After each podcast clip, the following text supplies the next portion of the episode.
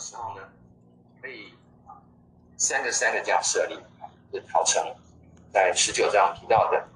那十九章提到的呢是个人的斗殴啦、争执哈，个人造成的伤害。那到了二十章呢，就讲到了群体的战争哈。所以二十章开始呢，就就是一个战争条例。这个就很特别啊，特别。为什么在律法里面会提到战争的条例呢？因为他们现在要进进去的地方是要攻占的地方是迦南地。摩西呢讲这些律法的时候呢，百姓还在旷野啊，还没有进到迦南地区。所以呢，呃，摩西告诉他们说啊，所有关于这些战争的条例啊，那我们来看看一下它的几个分段啊。啊，战争条例里面呢，是一到九节是所谓的战争条例。那么一节是引言，二十章第一节是引言啊。那二到四节呢，是祭司向百姓的宣告，宣告什么呢？战争当中呢，要依靠耶和华。二到四节。然后呢，第三个段落呢是官长，官长，官长向百姓宣告呢，啊，豁免兵役的三种情况，三种情况呢是可以不用去参加参与战争的。这是五到七节，二十章五到七节。那么战争条例的第四个段落是官长向百姓宣告，胆怯的可以不用出战，第八节。那第五段落就是在。官长，官长呢，差派军官率军去出战，就在二十章的第九节。这是啊、第一个大段落就是战争条例。那第二大段落呢，是提到跟迦南城民的作战条例。迦南人有住在山地的，有住在城市的。那住在城市的怎么处理呢？二十章十到十四节。那第三第三大段落呢，是要彻底的消灭迦南人，在二十章的十五节到十八节，我们等一下会解释，那为什么要彻底彻底消灭？看起来呢，这一段呢，特别是为约书亚约书亚记的这个历史做预备的，因为约书亚记呢，就是按照这些交代去做。第四个大段落呢，是不砍果树的条例，这个很特别哈。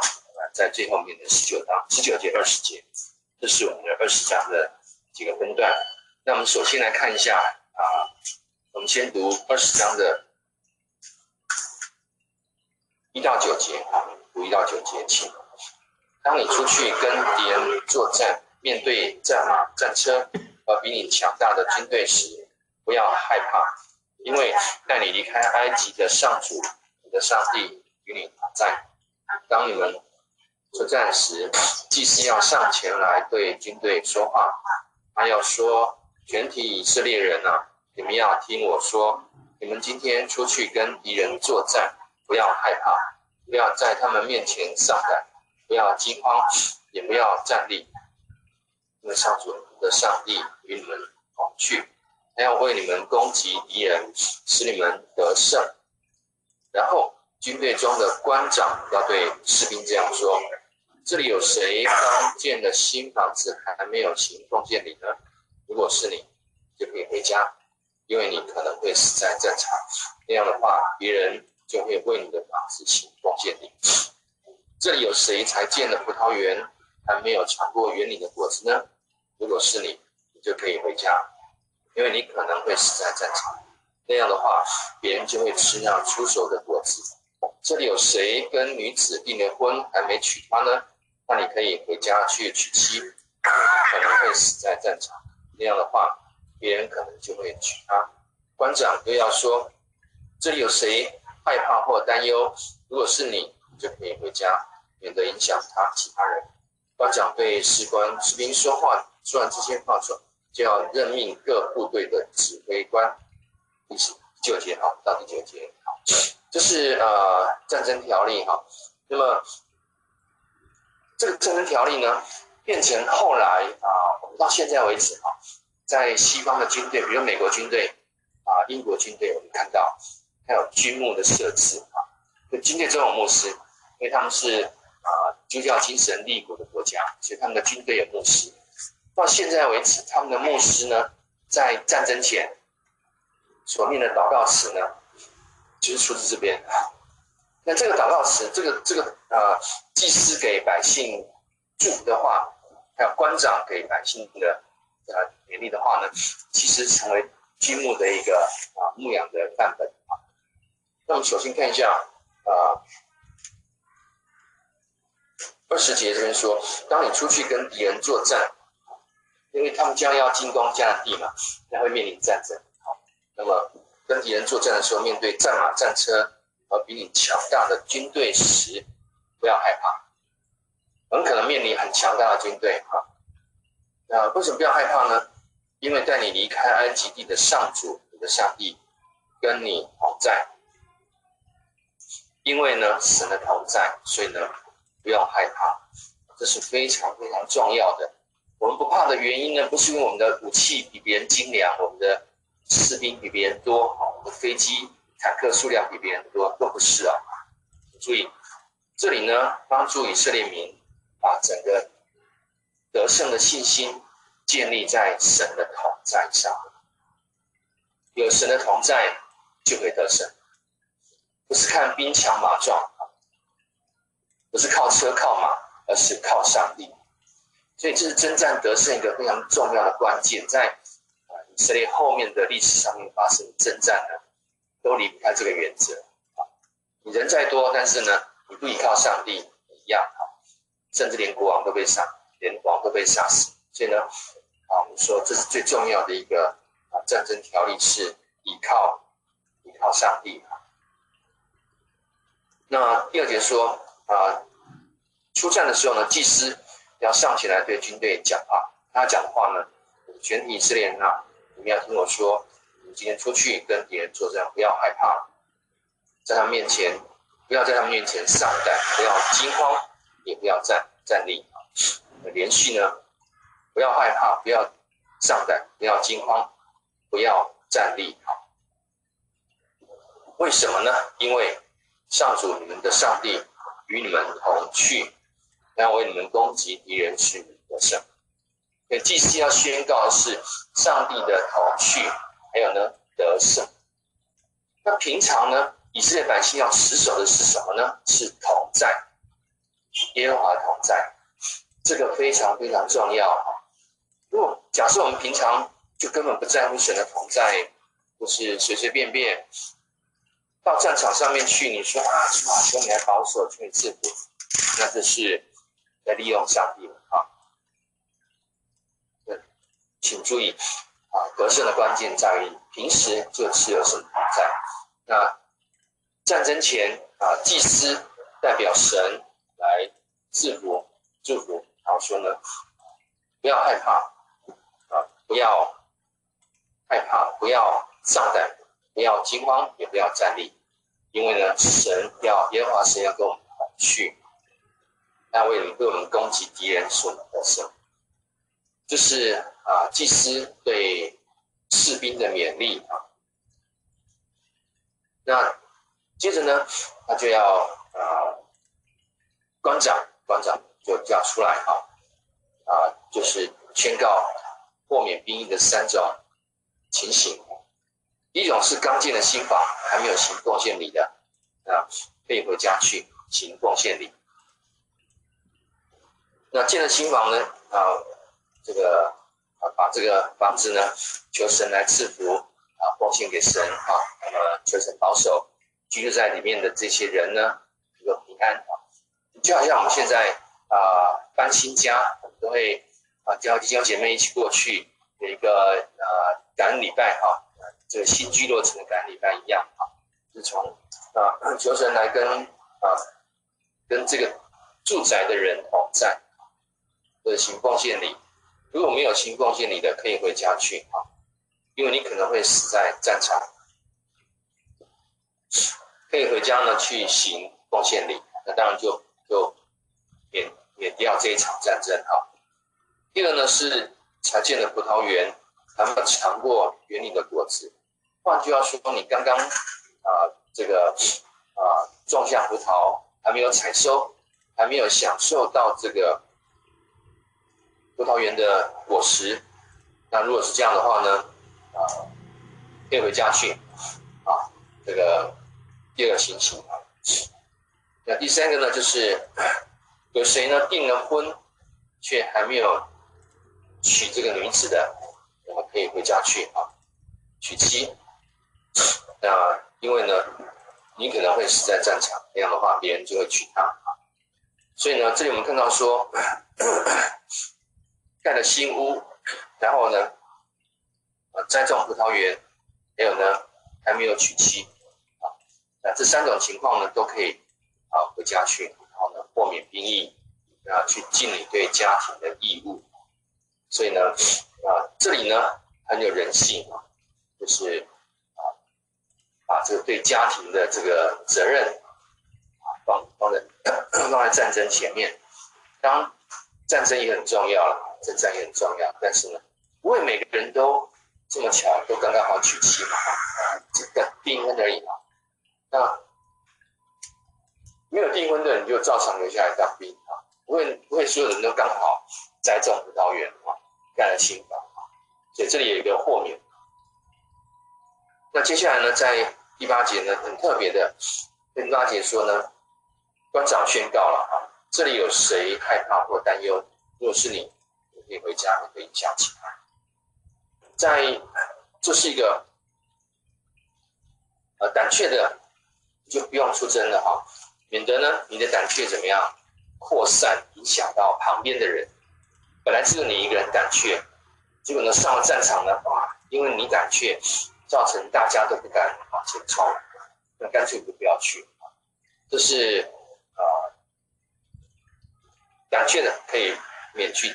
免去兵役，但是在实物上面呢，在实物上面这这一条啊，感觉上呢，哈是备而不用，因为其实面对战场的杀戮呢，谁不胆怯呢？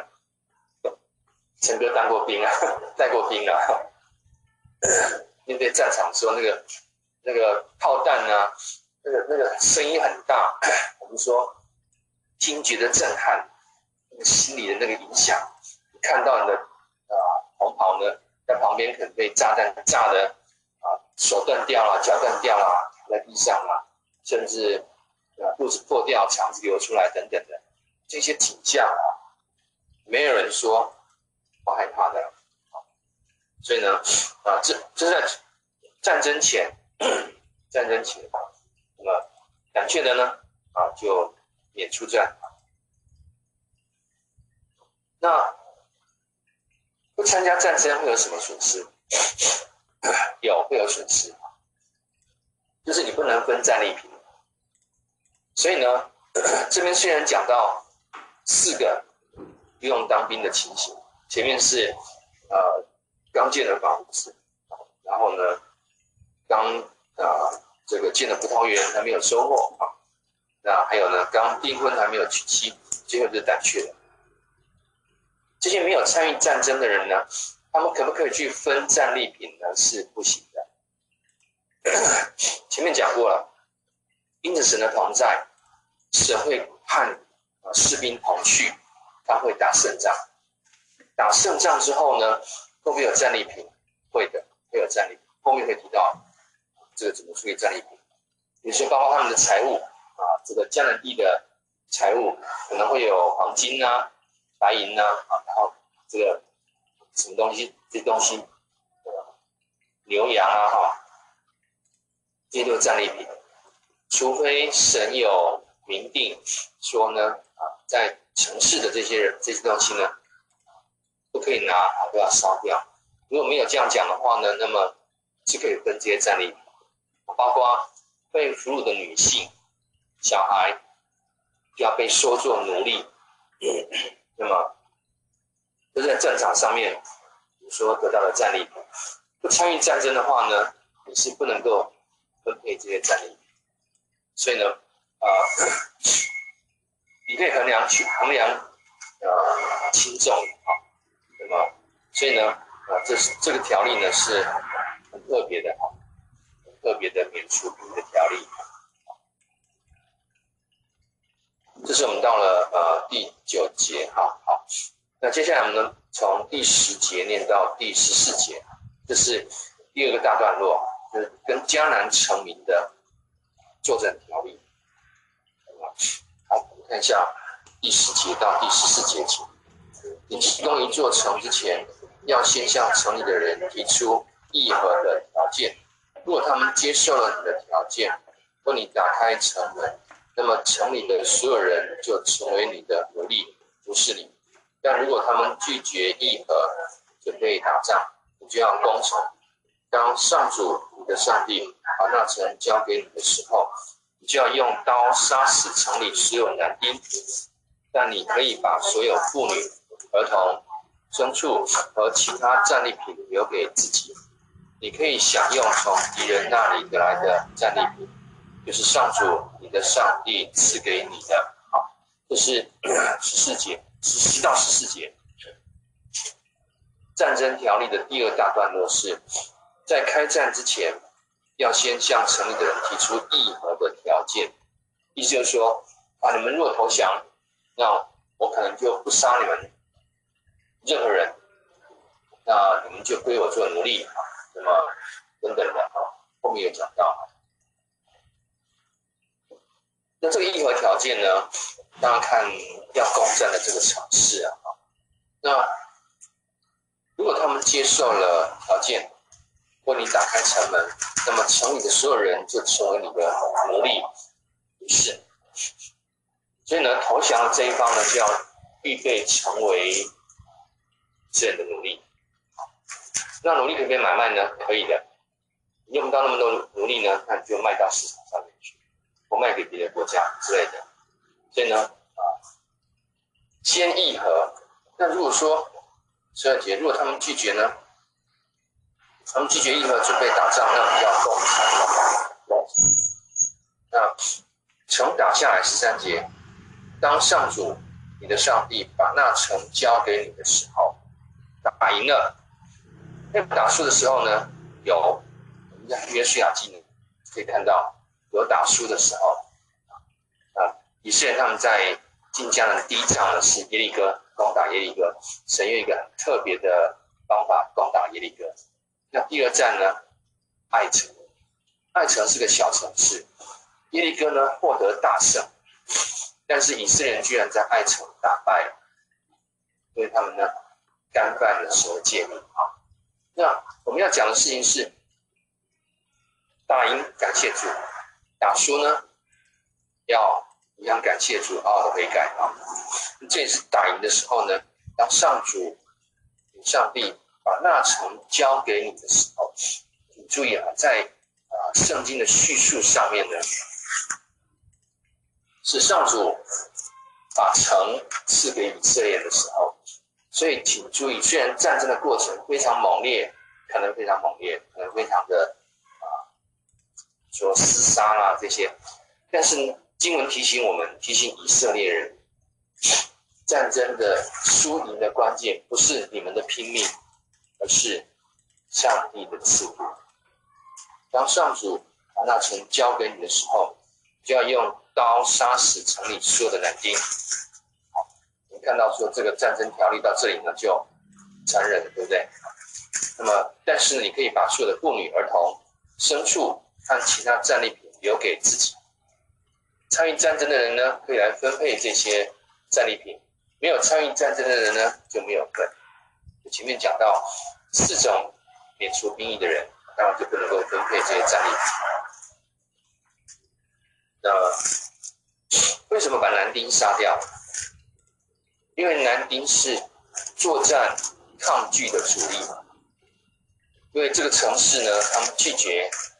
议和的条件，那所以呢，攻城的时候呢，城打下来了，我们就要把男丁呢全部都杀死。不杀死的话呢，这些男丁会不会以后趁机作乱呢？是很有可能的。所以这是战争条例当中呢比较残忍的部分。好，那其其实所有的战场都一样，不管是啊、呃、哪一国对哪一国都是这样子。那甚至呢，我们现在看到我们最近的俄乌战争，今年二月二十四号爆发的俄乌战争。俄乌战争呢，更残忍的地方是，他们的炮弹呢，因为俄国炮弹没有办法，啊我们说精准打击，他们就是用啊天女散花的方式，就就就呃密集式的、密集式的投弹啊攻击，结果死掉了很多妇女、儿童。妇女儿童跟战争是无关的，更何况俄国人是侵略别人的国家，所以你们看到说，在战争当中呢，其实是非常非常残忍。看到所有的人性，我们所有的文明社会的规矩全部被打破，所以我觉得千万不要为战争喝彩，千万不要任何战争都一样，除非你是为国为国战争，保卫自己的战争。除此之外，任何侵略性的战争，千万不要为这种侵略性的战争喝彩。嗯，看到说呢，打赢的话呢，肯定要被处死；不进呢，拿下，就被纳为奴隶。好，这是啊、跟迦南成名的成名的作战条例，攻城的时候。接下来我们看第三个大段落呢，是十五到十八节，就是。要彻底的消灭迦南人。好，第十五节我们来读一下十五到十八节。这些指示只适用于远方的城镇，不适用于你将要进入那地各族的城镇。在上主你的上帝赐给你做特别产业的城中，你要消灭一切活物，你要彻底消灭赫人、亚摩利人、迦南人、比利时人、希未人和耶布斯人。就像上主你的上帝吩咐你的那样，以免那地的人教导你们效法他们可憎的习俗，拜他们的神明，以致你们大大得罪上主你们的上帝。啊，啊这里呢，我们说这些只是十五节说，以上呢，啊，留下妇女、孩童，还有牲畜这些战利品的这个条例呢。只适用在远方的城镇，不适用于你将要进入那地各族的城镇。好，简单讲呢，就是城乡之分的哈。远方的城镇呢，就是比较偏远的这些啊乡下呢是 OK 的，但是呢，你将要进入的那地各族的城镇就啊，像耶利哥啊，整个这个。南部这边的城镇，那是不适用的。他特别要说，在上主赐给你们做特别产业的城中，特别产业的城中，什么叫特别产业呢？啊，在呃，我们会看到说，特别产业有哪一些产业呢？是陶城，陶城里面呢，啊，它是一个庇护城，庇护城，那。朝鲜，还有呢，呃，在约旦河东岸、西岸呢，有四十二座城，是给利未人的这些特别的产业。那这些特别的产业里面呢，要怎么样消灭一切活物啊？什么叫活物？所有的动物都要消灭掉，人、牲畜，人呢又不管男人、女人、小孩，全部都要消灭。那么。那这些种族呢？你要消灭恶人啊，亚摩利人、迦南人、利希人、希未人和耶布斯人，这是啊迦南的几个种族哈。那呃，为什么要这么严厉，把城中的活物全部都消灭呢？因为十八节，十八节是个关键，以免那地的人，如果有人活下来的话。那可能那地的人呢，会教导你们效法他们可憎的习俗，拜他们的神明，以致你们大大得罪上主的上帝。原因就是因为，如果这些城市、这些这些啊，我们说重要城市的人，有这些迦南七族的人的话，他们会活下来，可能他们会教你们去拜偶像，你们一拜偶像是怎么样？就偏离神了，就失去得罪神，然后失去神的同在，失去神的祝福。所以，因为这个原因，必须要把迦南七族的人全部消灭掉。好，那我要稍微解释一下这个背景。我们在讲约书亚记的时候会再讲一次。为什么要把这些特别产业的、特别的城市的所有活物都杀掉呢？哈啊，因为呢，在从亚伯拉罕开始，亚伯拉罕到迦南地之后呢，开始筑坛，对不对？筑坛献祭嘛，他开始在那里见证耶和华的名。那所以呢，当时当时他是一家人到这个迦南地。亚伯拉罕跟太太啊罗德啊，跟跟大家这样子。后来他是在这个迦南地呢，亚伯拉罕在迦南地就在在繁衍生小孩等等的。从亚拉罕、以撒、雅各、约瑟这样世代下来呢，大约是四百年。然后呢，后来呢，从约瑟开始，这个以色列人就迁到埃及去，在埃及呢寄居四百年。对，前面亚拉罕这四百年，跟后面寄居埃及地的四百年。加起来至少八百年时间，将近八百年时间。这八百年的时间，神依然的给江南江南地的这些居民，给他们悔改的机会。然后呢，亚伯兰的这个坛也一样在那里呢做见证。但是呢，这八百年下来呢，江南人有没有悔改呢？没有。他们的宗教呢，越来越败坏。啊宗教影响到道德，那我们前面讲过，江南人拜什么呢？拜巴力，拜亚舍拉。拜巴黎的时候呢，他们会把会把啊，这在巴黎的时候，他们会啊，在他们的他们的那个拜巴黎的仪式里面呢，巴黎的祭司会和一个处女在祭坛上面公开行礼，然后呢，参与巴黎敬拜的男丁呢。男丁跟巴黎的庙祭行公开的，会非常的淫乱的一个信仰。但是呢，在迦南非常普遍，到处都有拜巴利的神台，拜亚斯拉的神台。所以呢，呃，亚斯拉是巴利是负责降秋雨春雨的神，他管降降雨雪的神。那亚斯拉呢是管生殖的神，生殖，然后这样动作。所以种大麦、小麦的呢，种玉米的呢，就要拜巴利；那么养牛、养羊的呢，啊，就要点拜这个亚瑟拉，希望生养众多。所以你看到说，巴迦南的巴力敬拜、亚瑟拉敬拜是非常的邪恶淫乱的。这么样的敬拜，如果你留下来，有人存活下来，其实，在我们看到在后面的历史上面。在列王记上下啊，应该是上下。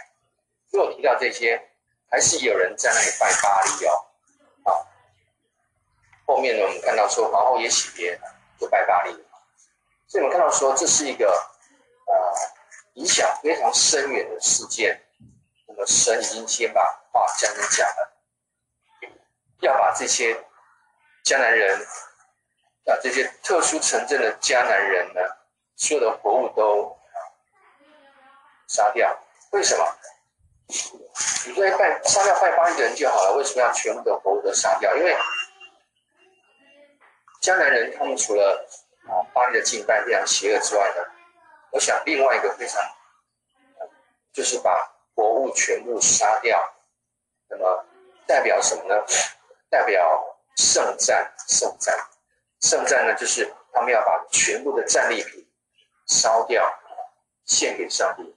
献给神，这在呃摩西那个时代呢，是是被允许的。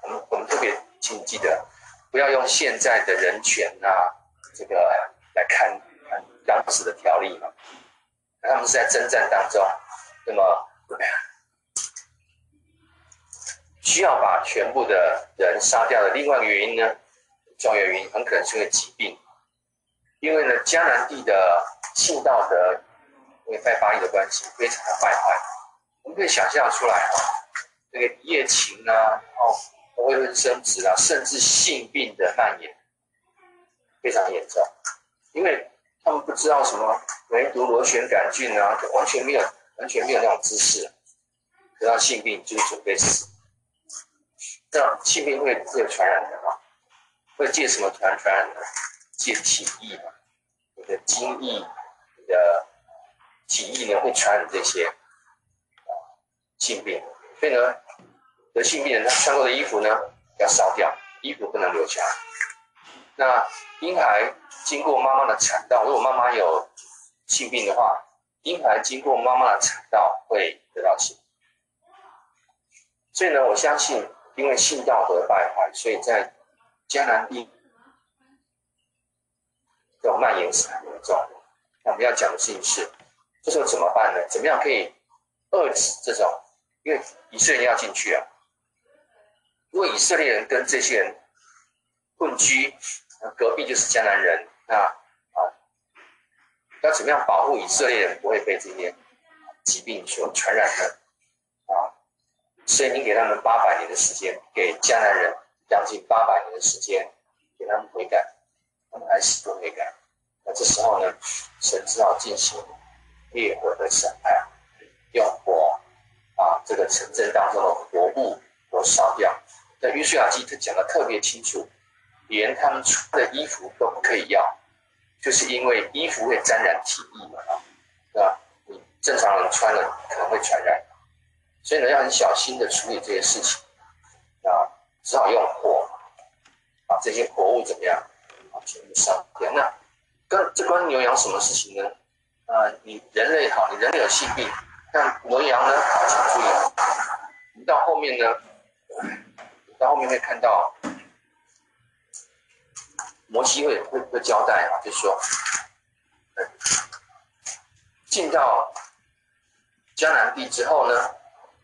不可以学他们，不可以学他们的很多的坏的习俗。其中一个什么坏的习俗是什么呢？人兽交，人跟兽呢，人跟兽啊，就是交合。这个呢，人跟兽交合，人类的性病会被传染给动物的？所以呢，为什么连牛羊啊这些动物都要杀掉？原因是因为不得已。那神给迦南人八百年的时间，他们没有悔改啊，甚至啊越来越越扩大，所以呢，最后呢，神就用烈火来实行审判。那这是啊战争条例里面呢比较残忍的地方，但是我们也解释了哈，有它的背景存在，你不要用现在的人权呐看看这个事情。好，接着我们来读一下啊十九到二十节。当一座城久攻不下的时候，你不可用斧头砍倒树木，你可以吃果子，但不可砍伐树木。难道树木是你要攻击的敌人吗？只可以砍伐那些你知道不能当做食物的树，用它们来制造攻打敌城所需要的装备，直到把城攻陷。那这里呢提到说十九节，这是我们的。啊，《申命记》二十章的第四个大段落，不砍果树啊。那因为果树呢，可以给人充饥嘛，啊，可以当食物。所以你在攻城久攻不下的时候呢，你要砍，你要你可以砍什么树呢？不可以砍果树，可以砍那种不能当做食物的树。这个树呢，它不能当做食物，那可以砍。砍了做什么呢？能做。搭桥啊，还要工程的梯子啊，等等的啊，可以用这个木头来做。但是呢，会啊、呃、会产生果子，可以给人充饥的果树就不可以砍，这是呃非常非常重要的一件事情。那这个变 这个条例留下来之后呢，不能砍果树，那也为以色列人。他们攻占这个城市之后，留下粮食来源。所以把果树砍掉了，那 好了，你攻进去之后，那你吃什么？所以呢，在战争条例中当当中呢，不只想到当下，还想到以后攻占这个城市不要把不良的影响，我们说我没有办法承担的后遗症，在战争中就要解决。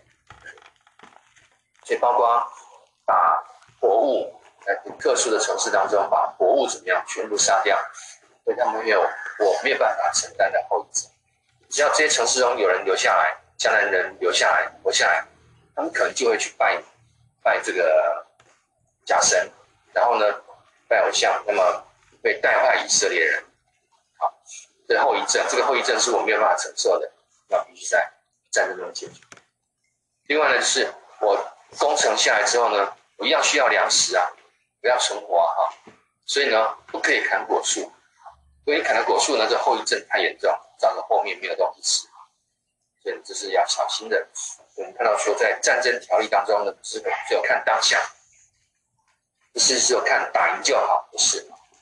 打赢之后，把那些会有严重后遗症的事情，要在战争中解决。好，好，好，这是我们在第二十章所看到的战争条例啊，这个很特别、特别的一章。那。接下来我们看第二十一章。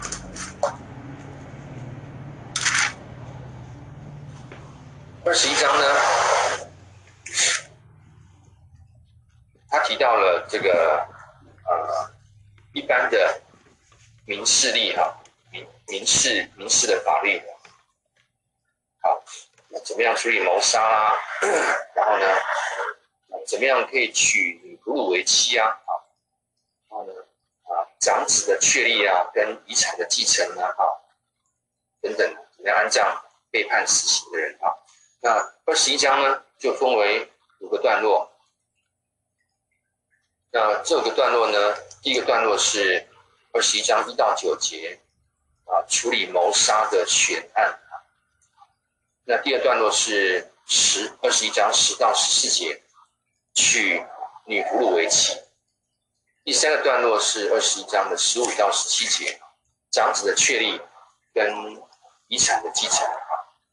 二十一章第四个段落是二十一章十八到二十一节，被你的孩子当怎么处理？第五段落是二十一章的二十二到二十三节，是安葬被判死刑的人啊，要安葬的。好，我们先来看一下第一到九节。我们先来读一下二十一章一到九节。在上主你的上帝赐给你的土地上，如果在田野里发现有人被杀，却不知道凶手是谁，你的长老和审判官就要去两度从凶手现凶现场到附近城镇的距离，达到最接近的那座城后，那城的长老就得在牛群中选一头从未受训或过饿的小母牛，把它牵到那未曾开垦或栽种过。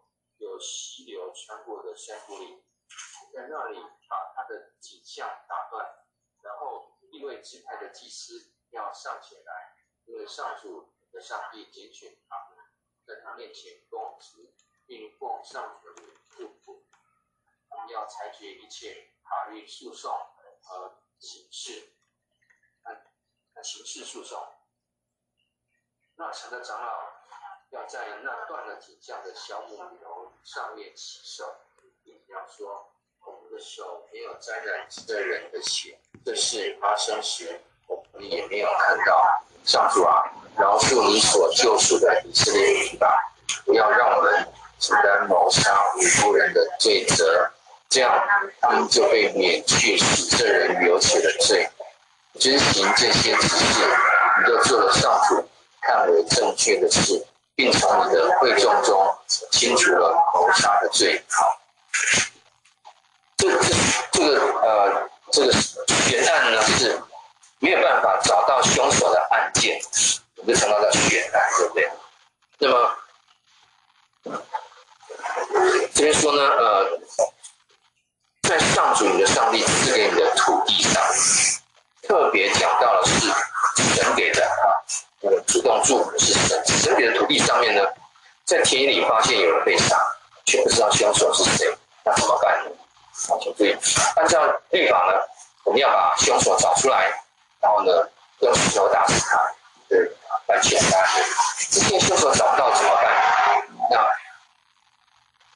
找不出凶手的责任谁来承担？由全体民众来承担，因为是发生在啊百姓的土地上，要找不到凶手，那这个罪呢就会啊由全体的民众来承担。那怎么办呢？我说呢，你的长老跟审判官呢就要去两路，从凶案现场到附近城镇的距离，找到最接近的那一座场，然后呢，那城的长老呢，就要在牛群中选一头从未受训或负轭的小母牛，把它牵到那未曾开垦或栽种过、有溪流穿过的山谷里。一只没有负过轭的小母牛带到没有开垦、没有开垦的荒地上，在那里把它的颈项打折，然后呢，利未支派的祭司要上前来。我们这样子呢，啊，拣选他们在面前供职，而且奉上主的祝福。他们要裁决一切法律诉讼和刑事诉讼。呃，这个好像是我们的二级二审啊。第一级是什么？就是审判官各城镇的长老跟审判官是第一级。那长老跟审判官断不了的案子呢？第二级到祭司。所以呢，祭司在摩西这个时代呢，不但负责宗教事务，他也负责法律的诉讼。它是第二级，我们可以这样看，它是第二级的这个法院。就好像我们在呃地方法院啊打官司，呃打输了你你不服对不对？那可以上诉到啊高等法院啊。那地方法院是谁来当审那个法官？长老跟审判官一级的。那么我上诉之后，二级是谁来当法官？祭司，祭司来当法官，相当于就是啊二级的这个法院制度。好，那这里讲得很清楚。一级的法法那个官长跟长老跟审判官找不到凶手，对不对？找不到凶手，那怎么办呢？就带这个小母牛来，带到这个没有开垦过的荒地。不可以在农田上面啊，农田是已经开垦过的，不可以，要带到荒地啊，然后把它形象打折，然后呢，第六节，那城的长老就在那断了颈项的啊小母牛上面洗手，就用请人家倒水啊，用盆子接水，然后呢在上面洗手。洗手的意思就是说，他说啊，他说，我们的手没有沾染这人的血。这事发生时，我们也没有看到。上主啊，饶恕你所救赎的以色列民吧，不要让我们承担谋杀无辜人的罪责。好，当找不到凶手的时候呢，应该由全体民众来承担罪责。但现在呢，长老呢，把这个小母带来，啊，然后由这个小母牛把这个小母的颈项打折。然后在上面祈求说：“啊，求上主的赦免，因为呢，啊，我们的手没有沾染这人的血，发生时你也没看到，不要让我们承担谋杀无辜人的罪责，这样他们就会免去使这人流血的罪了。好，那是啊，在遇到血案的时候。”那么必须必须有长老、审判官，还有呢，祭司一起来处理这个事情。那这个小母牛呢，等于是代替了那个未知的凶手。那换句话说，一旦有祭司在场，就等于有有献祭的意思。换句话说呢，这个小母牛呢，就是献给神了，然后呢。代替那个凶手，求神来赦免百姓的罪。好，在过程当中，因为找不到凶手，那是不是连凶手的罪都一起赦免掉了？是，看起来是这样子。看见，因为可能凶手躲起来，也可能是凶手可能跑掉了啊，更不在民众了。那呃，不管怎么样呢，本来要由因为找不到凶手，要全民来承担的罪呢，在这里呢就被赦免了啊。这是前案说的处理谋杀权案第一个。那第二个呢？第二段落是啊，十到十节，娶被俘的女子为妻，读一下十到十节。倘若你不去跟别人打仗，上主你的上帝把他们交在你手中，你俘虏了他们当中的人，并且看到俘虏中有美丽的女子被他吸引，想娶她做妻子，但你可以把她带回家，但他必须剃头发、剪指甲。换掉他被掳时穿的衣服，不要留在你家里，但要让他为自己的父母哀悼整整一个月，然后你可以娶她做他的丈夫，她做你的妻子。但你娶了她以后，如果不喜欢她，就要让她自由离去，不可把她卖掉，也不可奴役她，因为你已经羞辱了她。这边是娶被俘的女俘虏为妻。他说呢，假设你打仗打赢了，在战利品当中呢，你看到有一个美丽的女子啊，被他吸引，想娶她做妻，那你可以把她带回家。那么，但是呢，他必须怎么样？剃头发。为什么必须要剃头发呢？因为俘虏啊，俘虏他没有办法像我们讲，没有办法像一般人啊、洗头啦、洗澡啊。那一定是可能会长头丝这些东西，就为了卫生的缘故啊。另外呢，女子被剃头发是一种羞辱啊，很大的羞辱。所以你想想看，她剃了，她头发被剃掉之后，她会怎么做？她把头包起来，不要让人家发现她她光头，对不对？你把头包起来。所以呢，女子头发被剃掉呢，是一个羞辱，就好像什么呢？像像。这些男生，他们的胡须好像会有胡须，他们胡须被剃掉呢，对他们讲这是一个很大羞辱。那所以呢，这是呃，女你要娶女俘虏可以，必须让她先净身，那要剃头发、剪指甲，这都是容易容易容易啊、长头丝啊哈，这个容易藏污秽的地方，整理干净啊。换掉他被掳时穿的衣服，很可能他啊几个礼拜啊，好几天没有换了哈。这基本上是为了啊洁净的缘故啊，剃头发，那么剪指甲，换掉衣服。那剃头发是一个很大的羞耻，当然要会会要头包起来。他要留在你家里，那但要让他为自己的父母哀悼整整一个月。那这个。很合情合理的，因为他既然是俘虏的话呢，当然是父母亲在战争中啊死掉了啊，那为他们哀悼，那父母一个月，那这个月呢，你也不可以碰他，不可以去对人家不礼貌啊。那我觉得这整个就是一个啊洁净的过程，整个是个洁净的过程。那呃。同时呢，除了身体的洁净之外，呃，他为父母亲哀悼这个月呢，啊，让他让这个女俘虏呢，他的心灵哦，心灵整个可以平静下来。那身体呢，因为他头发被被剪掉了啊，那么剃掉了，然后呢，啊，感到很羞耻，对不对？而且啊，父母亲也去世。这这个时候，这个这个俘虏呢，就处在一个我们说身心俱疲的一个低潮期。你让他安静一个月，那一个月之后头发会长出来，会啊，也许不是长很长，但是至少至少长出来了。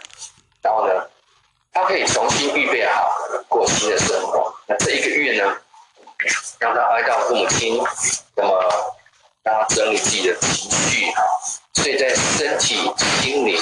双方面都得到安顿之后，你再娶她，然后你可以娶她做她的丈夫，她做你的妻子。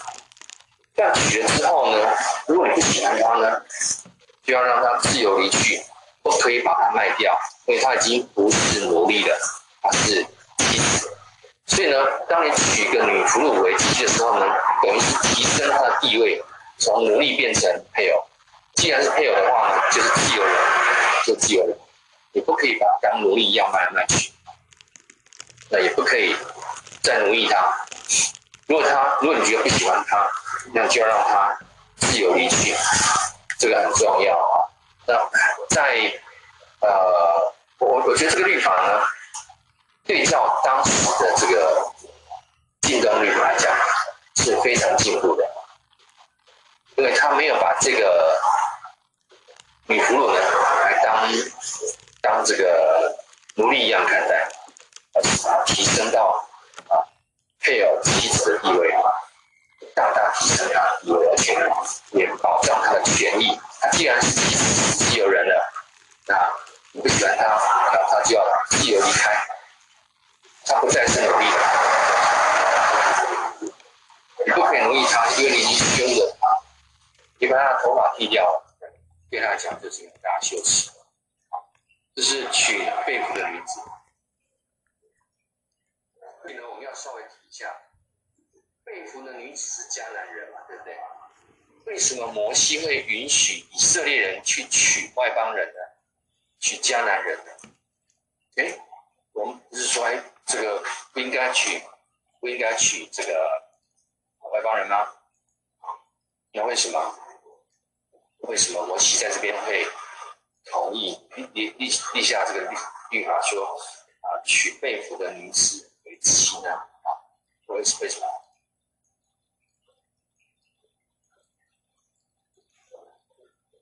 我们你要这样讲，就是特例啊，特例有通则会有特例。通则是当你尽量是娶以色列人为妻，但是呢，在我们征服外族的过程当中呢，难免会发生，说跨种族的通婚，以色列人他们进到迦南地区，迦南地人也很多啊，那这就是特例啊，哈，真的你看到了喜欢的女俘虏特例啊，那你可以娶，那娶她之后呢？你就要善待她，这是尊重女性。那我觉得这个这个教导呢，是在征战的过程当中，那你要帮助这个外邦民族，等于是说你要带领他敬畏耶和华，呃，这是你的你的职责啊。你要娶这个外邦外邦的俘虏可以，要带领她敬畏耶和华，这是很重要一点，不是说。呃，就是就是呃，娶娶来当太太哈，不只是这样子，后面你要有责任。那在战争征战的过程当中，一定会碰到女俘虏。好，那这是呃娶被俘的女子啊。那有没有人要？有没有以色列以色列女生说啊，我要嫁被俘的男丁呢？没有，因为被俘的男丁都被杀掉。被俘的人都被杀掉，那所以在那个时候呢，啊、剩下的女俘虏嘛，男丁都杀掉了，好，这是在战争当中呢，一个特例。好，那接下来我们看一下啊，长子的确立跟产业，十五到十七节我会讲起来人如果两个妻，但他爱一个不爱另一个，两人都给他生了儿子，而长子是他不爱的妻子所生的。他分产业时，就不可把较多的那份产业留给他的小儿子，就是他爱的妻子所生的儿子，把他当作长子一样。他必须承认他长子的权利，就是他不爱的妻子所生的儿子的权利，给他双份的产业，因为长子是父亲强壮时所生的，长子的权利属于他。这边讲到了，就是啊长子的。假设一个人两个妻子，他爱一个不爱另一位，另外一个，两个人都给他生儿子，那偏偏长子呢，是他不爱的那个妻子所生的。那分产业的时候，可不可以颠倒，说破坏规矩，把这个双份的产业给给爱的妻子所生的小儿子呢？不可以。啊，怎么讲？就是说你个人的喜好不可以逾越律法。个人的喜好不能逾越律法。虽然你爱的妻子所生的儿子是小儿子，你不爱的妻子所生的儿子是长子，你还是要给那个长子双倍的家产。比如说，他现在生两个儿子，对不对？那家产就要分成二加一，要分成三份。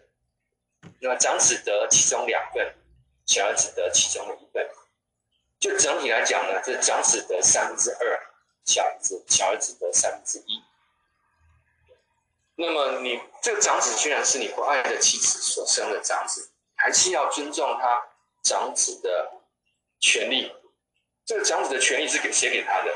不是你给他的，是律法给他。你个人的喜好不能超越律法。这这个这个条例要讲是这样子。那律法所保障的呢？你不可以用你个人的喜好来啊破坏律法、违背律法，只是啊。特别强调，长子的权利是被律法所保障的。好，好，接下来看看第四个段落，悖逆的孩子要怎么办？好，我们读十八节到二十节。人如果有顽梗悖逆的儿子，尽管受到父母的管教，还是不听从他们，父母就要把儿子带到城门口，到主持审判的长老那里。父母要对长老说：“我们这个儿子顽梗叛逆。”不肯听从我们，是个贪食醉酒的人。城中所有的人就要用石头把他打死，除掉了我们中间的呃以色列人，听到这事就会害怕。就是分别为圣的生活里面呢，面对逆子啊，面对逆子，那真的有顽梗背逆的儿子呢，啊，尽管受到父母的管教，还是不听从他们。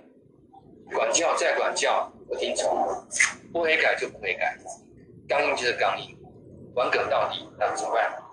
父母呢就把儿子带到城门口，到主持审判的长老那里。讲过，这是第一期的法院嘛？好，那么啊，父母做见证，说呢，我这个儿子呢是顽梗悖逆的，不肯听从我们啊，是个贪食醉酒的人啊。请注意哈，法老为什么会要相信父母讲的话呢？接下来就是就是城里其其其其他的人可以用石头把这个逆子打死啊，这很严重的事情啊！要把一个人打死，那不是前面说你至少要两三个人的这个口供才能够判这个人罪吗？那怎么现在凭父母嘴嘴上的话就？被判这个人的死罪呢？因为父母不会，父母不会无缘无故陷害自己的孩子。他们讲的话呢，一定是他们怎么样，已经受不了了。那不是只有字面上讲的贪食醉酒而已啊，还可能有什么情况？大家想想看，如果我们的小孩子就是在家一天到晚。啊，啃老，不肯出去工作，然后不但这样，还喝酒啊！就是在家一天到晚就喝酒。如果你是摩西那时代的父母亲，你会不会把他们就带到长老城门口的长老那边去说啊，我的儿子被逆子啊，该处死？你会不会这样做？大概不会啊，对不对？哈。喝醉，喝醉就就就在家里，又没有去外面闹事。这个醉酒、贪食醉酒，还有喝醉之后的种种的乱象啊啊！以色列的传统呢，还是重男轻女不容易生儿子，怎么可能会这样随随便便就带到长老那边去，让他被死的打死？不会的啦啊！除非这个儿子所做的事情是他们怎么样，已经受不了。比如说，他喝酒之后呢，打爸爸、打妈妈，或者是他喝喝喝喝醉之后怎么样？呃，那个强暴自己的姐妹、强暴自己的妈妈之类的，这种很离谱的事情，除非发生这种事情，就有爸妈才会押到这个长老这边来。也不是只有字面上所讲的贪食醉酒，这样子而已，而是贪食醉酒之后所发生的种种那种暴力啦，那种性侵啊这些案件这些事情，那父母亲没办法忍受了，这时候怎么样？当然是忍痛了，长长老那边啊处置。所以，如果不是说发生很严重的事情，我相信没有一个父母亲会把他的儿子说带到长老那边去用石头打死。这是我特别说明一下。那最后一个段落呢，就是要好好的安葬被判死刑这种，看下二十二到三十三节。要是有人犯了死罪，被处决挂在树上，他的尸体就不可留在树上过夜，你要在当天埋葬他，因为凡被悬挂的。在上帝眼中都是被诅咒的，就不会使上主你的上帝赐给你做特别产业土地受到玷污。所以呢，这是分别为圣的土地，我们要当天埋葬啊，被处死的人是为了不玷污土地，我当天就要把埋葬，就是也是合情合理的，因为他被处死了，已经付了代价了啊。不要再让他的尸体被羞辱，这是当时的一个很合理的一个规定啊。